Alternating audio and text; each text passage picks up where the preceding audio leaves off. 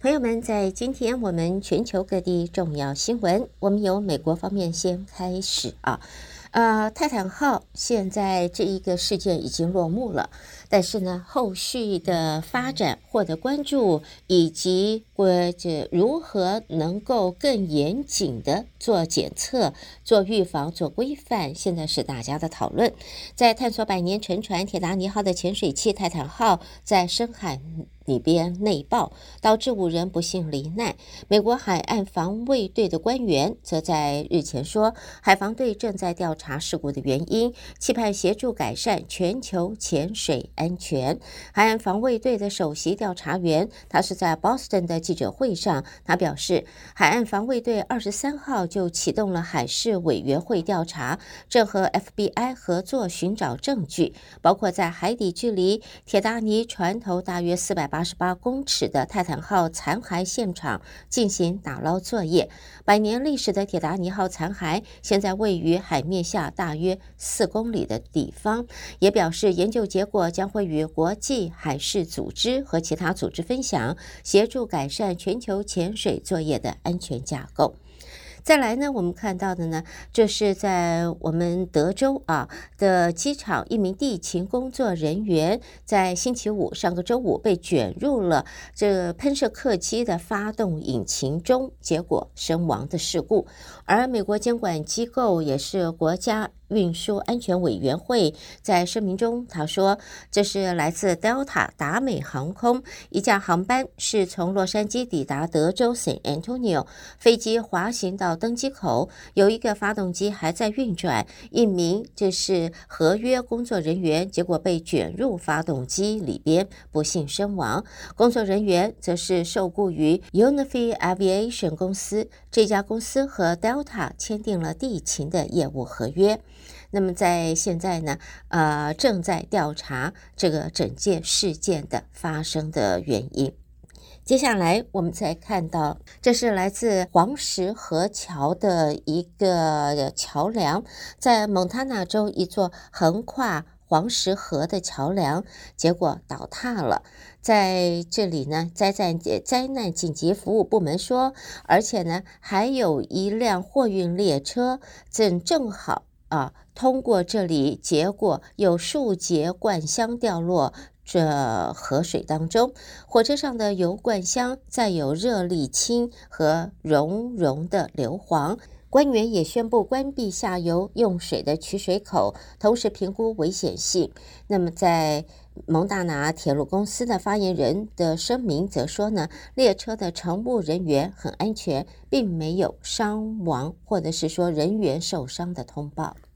继续还是看在我们在国内的消息，在美国密苏里州堪萨斯市，也在过去这个周末不平静啊，在昨天凌晨接连发生两起枪击案，而且还是在同一个地区，造成多人死亡。警方正在调查当中，但是确切的伤亡数字还不清楚。至是否有人被逮捕，目前也没有消息透露。下边呢，我们地方性的这个国内新闻看到旧金山了。旧金山的同志大游行昨天盛大登场，超过六百名官员和社区领袖出席。美国的前众院议长佩洛西也挥舞了彩虹旗，现身车队。在旧金山有两百多个团体，昨天盛装打扮参与游行，包括了美国前众院议长佩洛西在内。旧金山市长布里德在昨天以镶有彩色装饰的黑夹克，配上大红色的蓬蓬纱裙亮相。呃，今年的游行是迈入了第五十三届，主题则是回顾过去，展望未来。在重机车继续开路下，整个的游行队伍沿着市场街靠近码头的一端，往终点市民广场方向前进，而大批旧金山的民众就在街道两侧。欢呼当中，好，这些都是关于在美国国内的新闻。下边我们来看的是。其他方面的重要报道，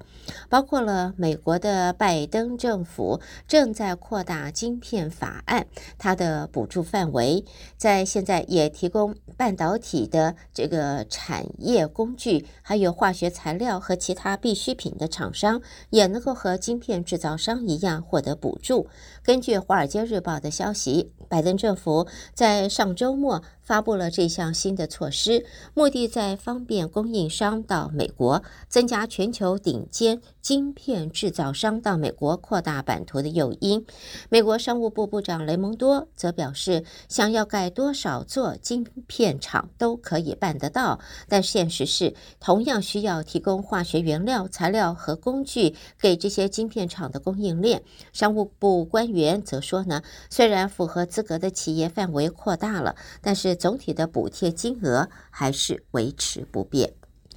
下边呢，我们再来看对于这个在俄罗斯那边的兵变的情形。美国国务卿布林肯则在昨天说，俄罗斯佣兵组织瓦格纳集团发动兵变，对总统普丁带来空前挑战，揭露的就是普丁的领导权威出现新的破口，而这场风波可能要数个礼拜或数月时间才能够尘埃落定。莫林肯在谈话节目《Face the Nation》当中，他做了上述的表示。他说：“这样子的兵变代表对普丁权威的直接挑战。美国在过去二十四个小时一直就这件事情与欧洲盟国密集的咨商，这也是美国政府高层首度对俄国局势这一项发展，呃，发表的一个公开的评论。”而美国的媒体《华尔街日报》则说，美国及北约盟邦如今必须要应对一个内部更为混乱的俄罗斯。在瓦格纳集团兵变失败之后，俄国总统普丁的政策和举措恐怕会更多考量于巩固自己的权力了。好的，朋友们，这就是带给大家在美国方面的重要新闻。收听的是德州中文台，我是胡美健，在下边。焦点转到国际新闻方面，请和我继续一同关心国际方面的重要消息。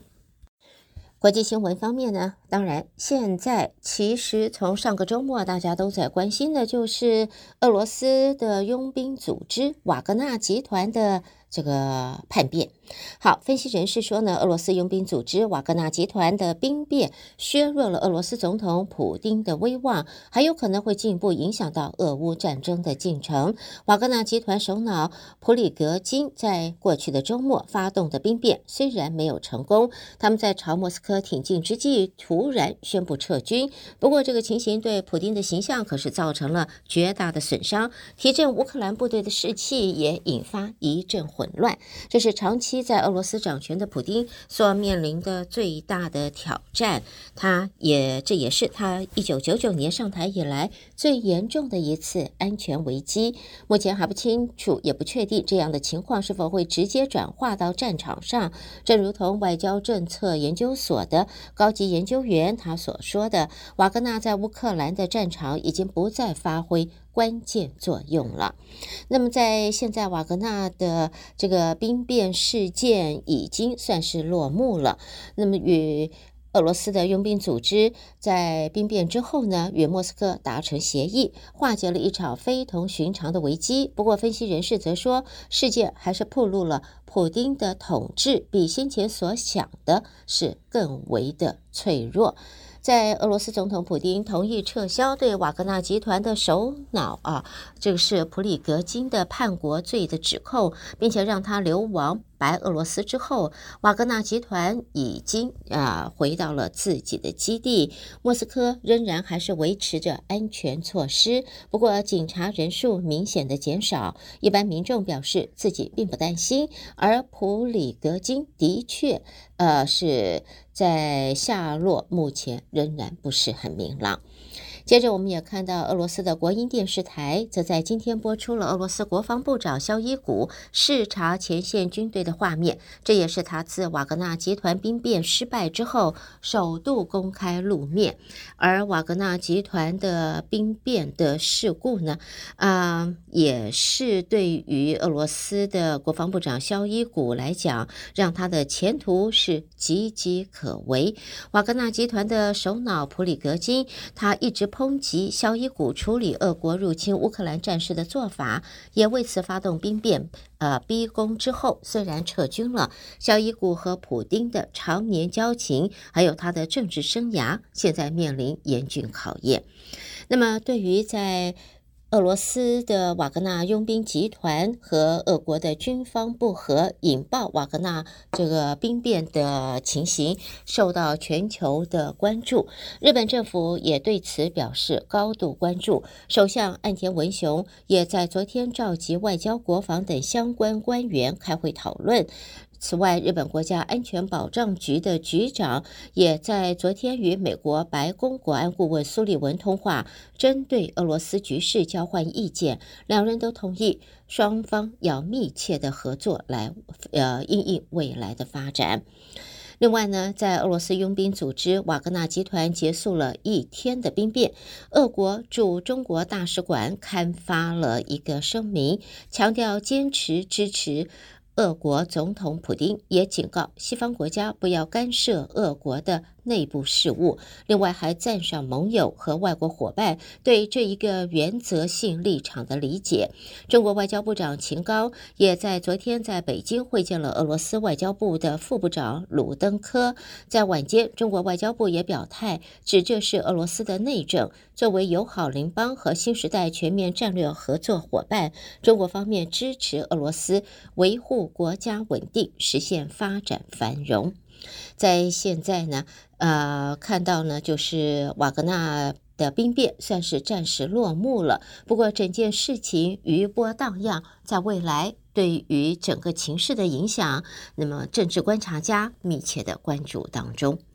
下边我们再来看的，这是来自维也纳的报道。联合国则在昨天提出了警告：价格低廉而且易于快速生产的合成毒品，已经从根本上改变了全球毒品市场，带来的是致命的后果。在报道报告当中表示，越来越多的人努力戒除毒瘾的同时，犯罪分子却继续利用冲突和全球危机来扩展毒品的生产。联合国毒品和犯罪问题办公室在报告随附的声明中说，包括了芬太诺在内，大幅改变了北美的类鸦片药物市场。单是在二零二一年，北美大约有九万例与类鸦片药物过量相关的死亡，就有绝大部分涉及了合成类的鸦片药物。所以，合成毒品迅速增加。联合国表示，在全球非法市场现在是越来越兴旺。接着，我们看到，在印度总理莫迪也在昨天在开罗会见了埃及总统塞西，双方保证深化彼此的战略合作伙伴关系。埃及总统府的发言人则说，塞西总统和莫迪总理签署了联合声明，将双边关系提升到战略合作伙伴的关系。莫迪是在二十四号抵达开罗进行两天的访问，埃及和印度也在双双表示，莫迪国事访问期间，两国讨论强化贸易、粮食安全、国防等领域的连结。接着呢，我们新闻看到，韩国在韩国与中国的关系处于紧张之际，旅游需求萎缩，韩国一些航空公司暂时停飞了部分飞往中国的航班。大韩航空公司由八月一号到十月二十八号将会暂停金浦北京航线。报道也提到，就是大韩航空还会在八月九号到十月二十八号暂停金浦厦门的航线。好，最后我们看到的是蒙特楼的消息。加拿大森林大火肆虐，根据现在监测数的一呃数据显示，蒙特楼市在昨天笼罩烟雾当中，成为世界空气品质最差的都会了。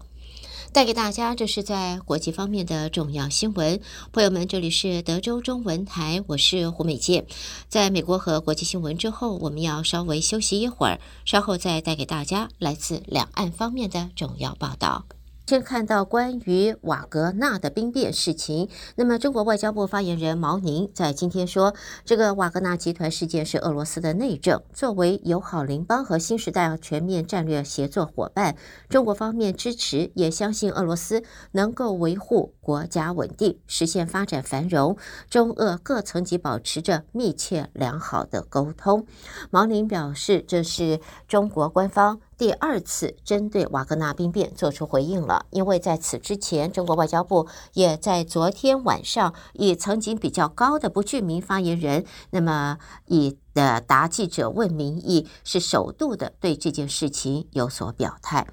再来呢，看到中国的经济，中国经济在第一季走高之后，第二季呈回落的态势。在近日，有多家国际金融机构调降了中国今年全年 GDP 的预测，其中野村将预测调降到百分之五点一。而在外界认为重大财政政策支持可能要到七月底中共政治局会议才会看得到，才会推出。而中国在过去三年受疫情的拖累，经济受创，中国审计署也在今天公布，二零二二年中央财政赤字两兆六千五百亿元，并在审计促进就业资金时发现有失业补助被蚕食，以及稳岗补贴被骗取等问题。中国审计署是在今天上午向中国全国人大常委会报告二零二二年度中央预算执行和其他财政收支的审计情况。国家发改委管理分配中央财政投资六千四百亿元，其中安排中央本级支出一千四百六十七点五亿元，而对对于呃而对地方转移支付了四千九百三十二点五亿元，主要是投向粮食安全、能源安全和产业链供应安全等领域。而现在，为了要缓解在中国的日益升高的青年失业问题，中国人社部也在昨天宣布，七月将会启动为期半年的高校毕业生等青年就业服务攻坚行动，以今年毕业但是还没有就业的大专毕业生以及正式登记失业的青年来作为对象，多方面就业帮扶，要做到周周有招聘，时时有岗位。根据报道，这项计划内含四大项主要内容：一是公布一系列服务内容；第二是建立两个帮扶名录；第三则是开展两类就业帮扶；最后则是实施六项就业服务。好，接着呢，我们继续往下看啊。中国媒体近日呃的新闻报道，由于交易疲软，引发库存激增。中国六十八成新房难卖啊，平均销售周期长达十四个月，凸显中国近六成的城市的房屋销售现在非常的吃力。大约六十八个城市新屋销售的周期超过这十四个月，尤其人流少而且都市化程度低的城镇，像是景德镇。镇、西宁、日照等，因为购房需求不强劲，去库存周期尤其偏高。我们再看到上海的报道，这是中国成立世界互联网大会国际组织之后的第一场专题性活动——尼山对话，今天在山东举行，聚焦人工智慧。而日前的座谈会中，包括阿里巴巴、滴滴、百度等曾经受罚的平台企业高层都受邀参加。世界互联网大会数字文明尼山对话在山东济宁曲阜召开，主题则是人工智能时。在构建交流、互鉴、包容的数字或说数位世界。而在昨天先行举行的尼山对话会员代表座谈会，主题则是共赢数字合作的机遇、挑战。就是信心和复苏。而这一次大会秘书长任贤良在座谈会中说，要凝聚治理共识，繁荣数位经济，深化科技交流，坚持交流互鉴等。另外呢，世界经济论坛新领军者年会，也就是夏季达沃斯论坛，六月二十七号起将会在天津举行。这也是疫后恢复实体举办。在当前西方强化自主，想要对中国去风险，中国也想要借主场优势强化物脱钩及去全球化语权。在第十四届夏季达沃斯论坛在天津即将举行。论坛这届主题是企业家精神，世界经济驱动力。这也是这个论坛因应二零一九冠状病毒疾病疫情时隔四年之后，在中国重启，时隔五年再回天津。在论坛登场前，在日呃中国的媒体也专访了世界经济论坛。而外界预估，中国将借夏季达沃斯论坛主场优势，向国际发出合作的倡议，以及中国经济前景看好和欢迎外资的这个情形。最后，我们来关心香港的报道，包括香港海关近日侦破一起金额达到港币十五亿元的走私案，也是历来最高的纪录。走私集团以大陆为目的地，货品包括集成电路零件、葡萄酒。唱片和海鲜干货，而香港行政长官李家超现在上任即将满一年了。根据《星岛日报》的民调，六成受访者还蛮满意李家超和他率领的新一届政府过去一年的表现。对于李家超的整体工作表现表示满意或非常满意的，将近有六成，给予最高评分的则有百分之三十六点六，最低分的。只有十六点二。在现在李家超上任前提出以结果为目标的施政理念，要提速、提效、提量解决社会民生问题，全面提升香港的竞争力。上任一年的李家超获得市民的认同，就是认为他有效带领这届政府兑现他的做实事的选举承诺。好的，带给大家，这是中国方面的新闻。德州中文台，我是胡美健。下边焦点转到呃台湾方面，台北新闻主播接棒为您播报。我们继续一同关心来自台湾的最新消息。德州的听众朋友们，早安！我是中央广播电台陈子华，现在提供给您台湾今天的相关消息。建中乐器队即将前往美国参与世界杯行进乐队大赛。蔡英文总统在今天在总统府颁授国旗给乐旗队队长何书达，为同学们加油打气，并且欣赏他们的精彩演出。总统肯定同学们透过学业以外的专业，用全力以赴的态度让社会认识他们，也用整齐划一的队形让世界认识台湾的高中生。期勉大家秉持坚定自信的台湾精神，发挥辛苦练习的成果，取得好成绩。总统说。或许很多人是从各校的制服来认识各位，但更，但是各位更透过学位、学业以外的专业，用全力以赴的态度，让社会认识大家，用整齐划一的队形，让世界认识台湾的高中生。